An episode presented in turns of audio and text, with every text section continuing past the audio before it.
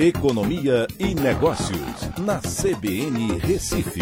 Oferecimento Cicred Recife e Seguros Unimed. Soluções em seguros e previdência complementar. Atena BGA Investimentos, o escritório referência da XP Investimentos em Pernambuco. Olá, amigos, tudo bem? No podcast de hoje eu vou falar sobre o orçamento de 2021 que há uma previsão que deve estourar o teto de gastos em quase 32 bilhões de reais, segundo estimativas do, da instituição fiscal independente. É importante a gente acompanhar isso, né, porque o teto de gastos ele tem sido uma ferramenta importante para manter a situação fiscal do país controlada é, e que tem ajudado para que justamente a taxa de juros tenha se mantido nesse patamar baixo que a gente viu nos últimos anos.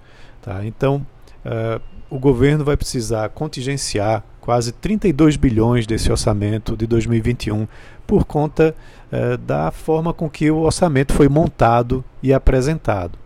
Né? É, um, um, voto uh, que foi apresentado de forma complementar cortou despesas obrigatórias, como aposentadoria e pensões, para reforçar previsões de despesas discricionárias, entre elas uh, investimentos na ordem de 26,5 bilhões de reais, e que atendem justamente a emendas parlamentares.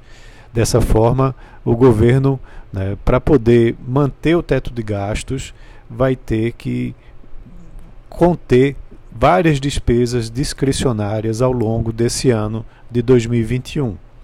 É, também para cumprir a chamada regra de ouro, onde as operações de crédito não podem superar as despesas de capital, que aí inclui também investimentos, o governo vai precisar pedir ao Congresso uma suplementação orçamentária de 451 bilhões de reais. Tá? O problema é que essa, uh, esse orçamento que foi apresentado e aprovado levou, inclusive, uh, algumas variáveis macroeconômicas defasadas no seu cálculo é, não levou em consideração a previsão de inflação atual que existe, com uma pressão inflacionária, também não levou em consideração a previsão mais atual de crescimento da economia brasileira. Então, isso precisa ser revisado né, a nível de vetos por parte do presidente, né, do presidente Bolsonaro, e depois, quando voltar para o Congresso, deve ser rediscutido para que é, o teto de gastos possa ser mantido sem a necessidade de termos contingenciamentos fortes ao longo, ao longo de 2021. É, só que essa situação está gerando né, um, um, provável conflito né, entre uh, o Congresso e o Ministério da Economia, mais especificamente o Paulo Guedes. Então, essa situação precisa sim ser revertida.